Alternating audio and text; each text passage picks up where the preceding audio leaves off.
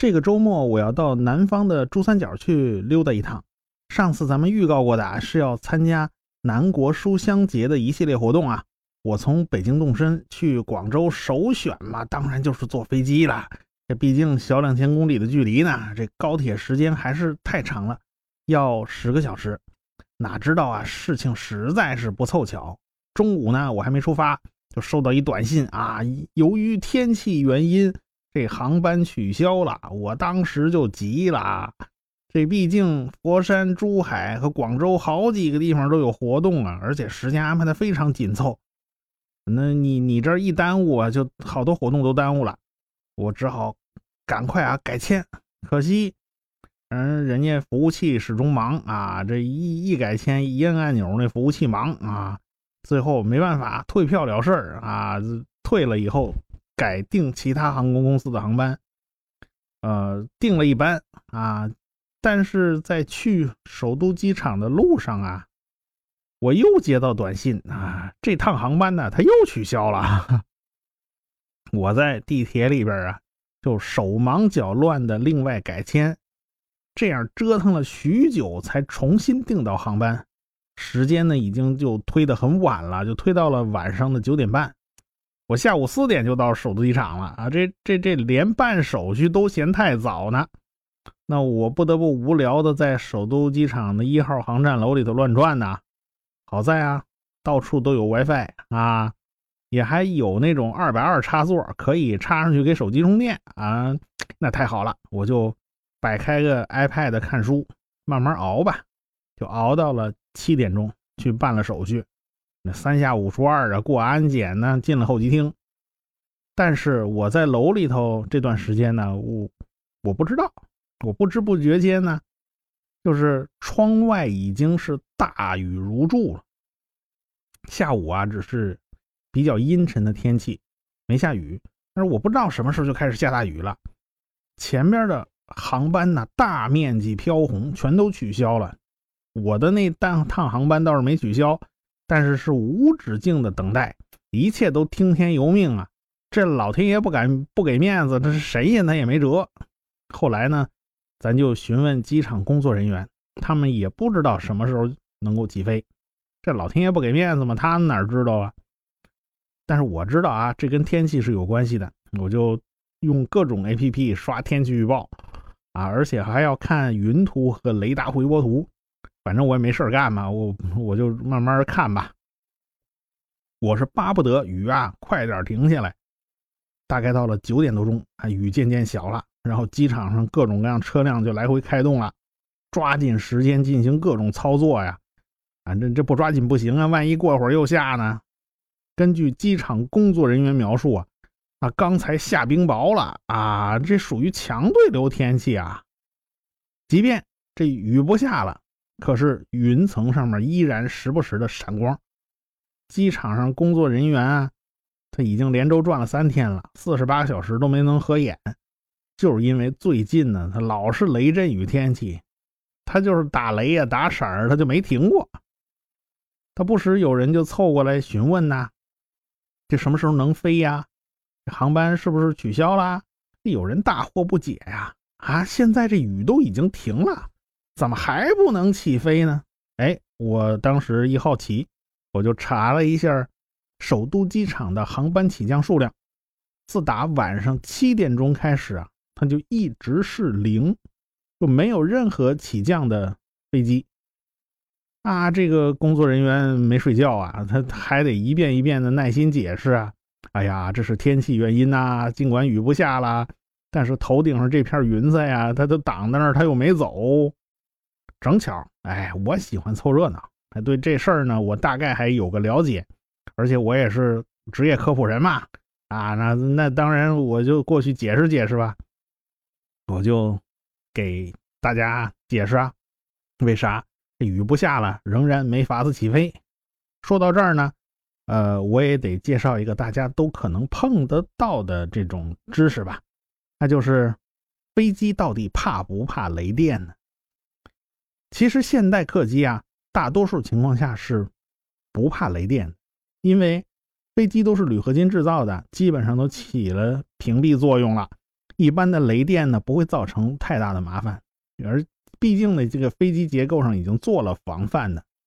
但是大气中放电现象呢是很频繁的，在我们生活的地球上啊，平均每秒钟要出现一百次左右的电闪雷鸣，这全球统计下来的结果。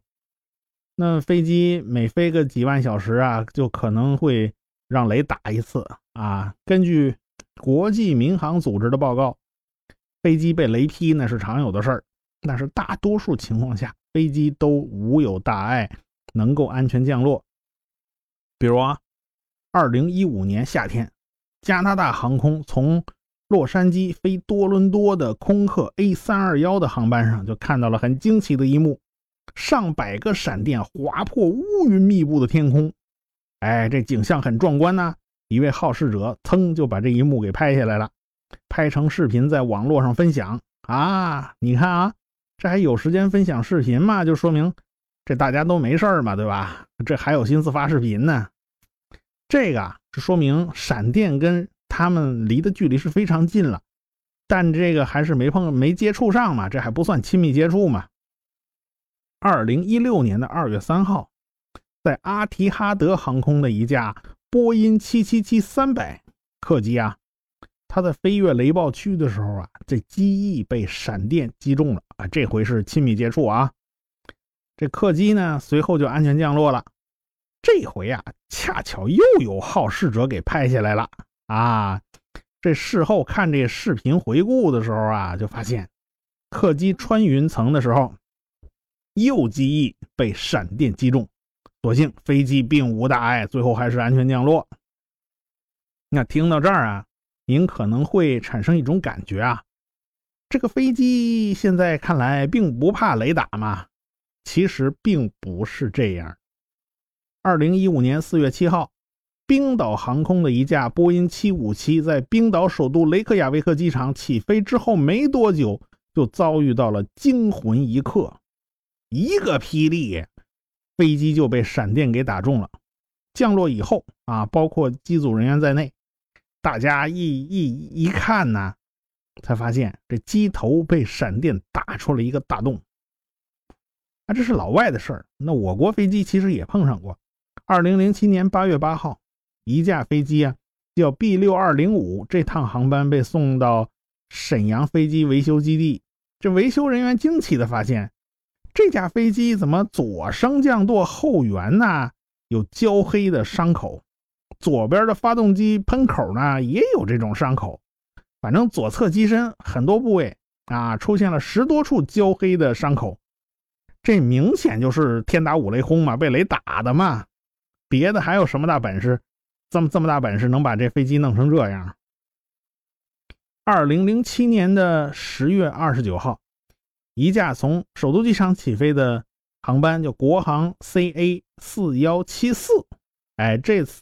这次航班呢，它惊魂未定的就降落在了昆明机场。地勤人员发现，飞机前端的雷达罩上一片焦黑，中间出现了一个直径五十公分的大洞。这还是被雷打的吗？要知道啊，飞机虽然是全金属结构，有很良好的屏蔽效果，但是飞飞机呢，它并不是刀枪不入的。机头部位那个雷达鼻锥呀，那个雷达罩啊，就是一罩门啊，这东西是非金属的。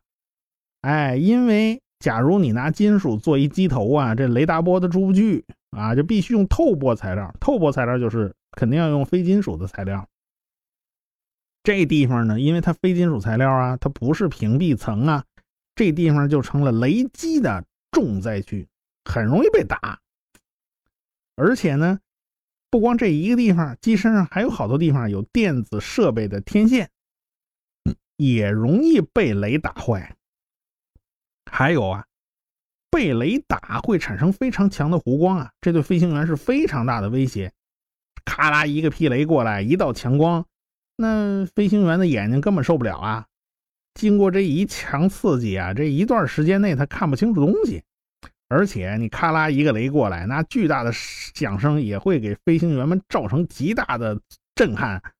你想吧，这眼睛被晃花了，看不清楚，然后心灵上受到了强烈的震撼，然后还要手忙脚乱的应对一堆的按钮啊、开关呐，那这这这这一忙一乱，那难保他摁错了呢，是吧？他就出问题了呀。所以这也会造成间接的麻烦。而且呢，雷打过以后啊，这个电流经过飞机表面会产生非常强的这个电磁场。这种电磁场可能使得飞机的设备发生磁化而无法工作了，也也可能使得结构产生变形和破裂。比如说，无线电罗盘被磁化了啊，这个无线电通讯受干扰，这这些事儿啊，啊，你都是很麻烦、很难应付的。即便你这些都挺过去了，啊，飞机降落的时候还会有别的麻烦。假如啊，飞机被雷打了，然后就带着一身电荷就回来了，那你降落到地面的时候，这个这这飞机啊跟地面之间难免就会形成电火花啊，这啪啦打这个小火花，这也是很正常的嘛。假如啊事情不凑巧，旁边有一大堆燃料呢，或者是碰到点什么可燃气体呢，这打出个电火花可就太危险了。当然，这危险还不如。呃，最危险的是雷电直接打到油箱啊，那没办法，那就打炸了嘛。所以呢，大型飞机啊，现在都做了放电装置，尽快把电荷释放出去。飞机为了防雷，也有好多好多措施，好多设备呢都采取了加固，尽量保证不出问题。我给大家解释飞机怕不怕雷电的时候啊，这时候有人插嘴呀。啊听说北方俄国飞行员那都是十分强悍的，传说他们经常非常英勇的开着老掉牙的飞机强行起飞。啊，对，那图幺五四都不知道飞了多少年了，是吧？也许呢，假如啊有这个俄国飞行员，这样的天气对他们来讲也许就不算什么。啊，我们是不是可以转到某个航班是俄国飞行员开的呢？说着，哎，这位就开始。在排队的那些航班里搜查有没有俄国飞机啊？看看是不是他们的飞机啊都能起飞呢？他们是不是胆子够大呢？这时候机场工作人员赶紧告诉大家啊，甭甭瞎操这心，飞机起飞与否啊，能不能飞，航空公司说了不算，那驾驶员说了也不算啊。这飞行员你这再英勇都不管用啊！大家还是别想了。这事儿啊是上边定的，当然了，我我是要劝告大家呀，不不是从这个方面啊，而是告诉大家，这个生命属于我们每个人都只有一次啊，啊，我还没活够呢，说实话，啊，说着啊，那我就订了第二天的高铁车票作为备份，因为这几天这天气都不乐观，全都是这个雷阵雨天气，要知道。被雷打呢，还并不是客机飞行的最大威胁。那最大的麻烦呢，就是雷雨云本身。我们在云底下往上看呢，我们只能看到黑云压城城欲摧呀，那一大片黑云袭来啊，我们只看到灰暗的一大片。这个云是什么结构、什么外形？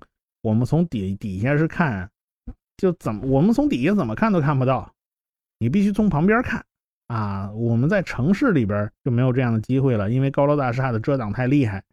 你要是在海上啊、大平原上啊，或者是高山山顶上啊，你看着远方慢慢过来那个积雨云呐，你就会感叹呐，这是云彩呀，那简直是一座山压过来呀。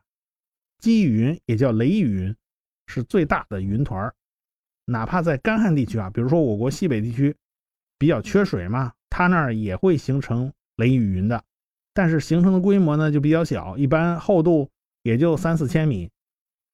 这是干燥地区啊，你假如碰着个水汽特别稳定充足，而且热量特别大的地区，比如说美国佛罗里达，那可邪乎了。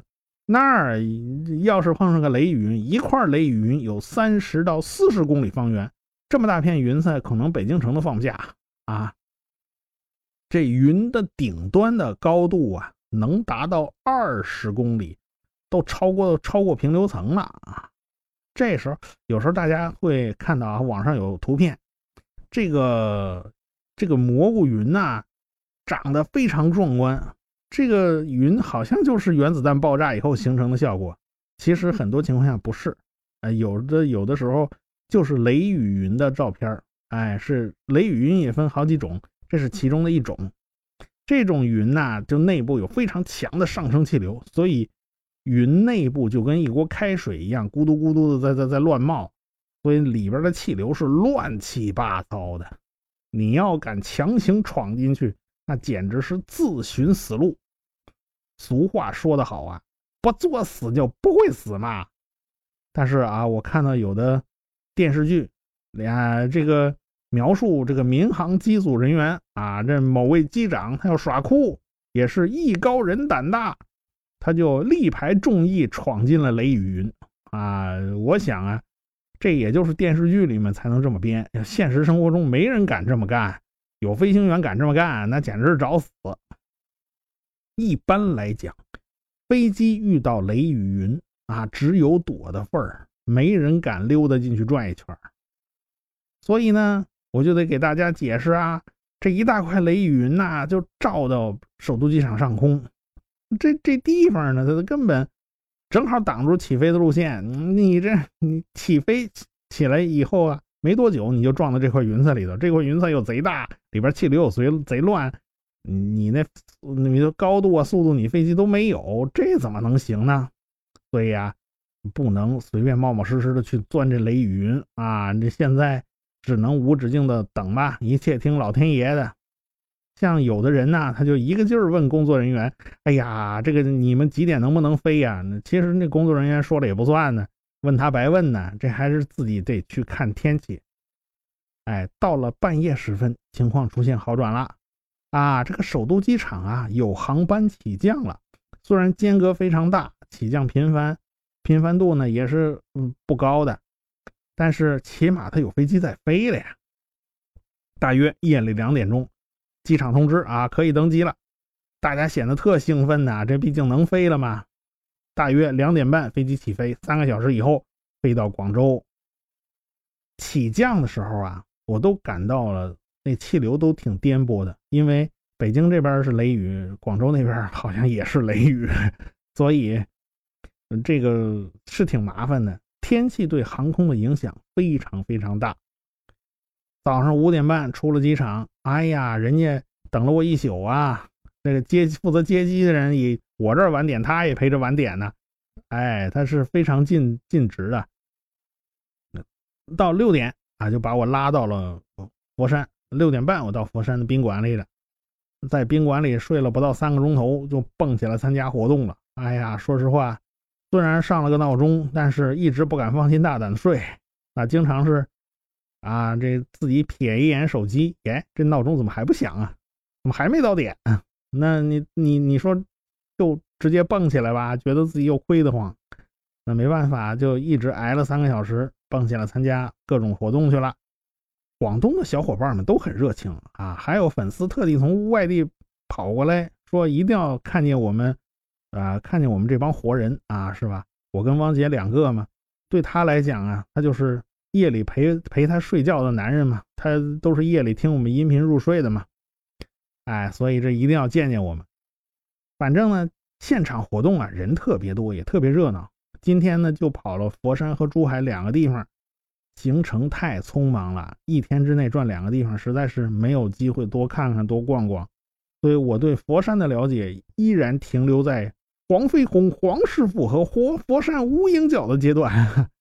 呃，这个对珠海的感受呢，就是哎呀，这个城市植物好多，哎，这个路边啊都有各种各样的植物，反正这是个花园城市嘛，这非常宜居，呃，印象很好。哎，我现在就在呃宾馆里边，明天呢还有广州的活动在等着我们，广州的小伙伴们啊，明天见啊！当然，重头戏是。大家啊，千万别忘了，还有八月二十号深圳的见面会，这才是重头戏啊！大家到时候可以好好的跟我们几个聊一聊。好，咱们不见不散。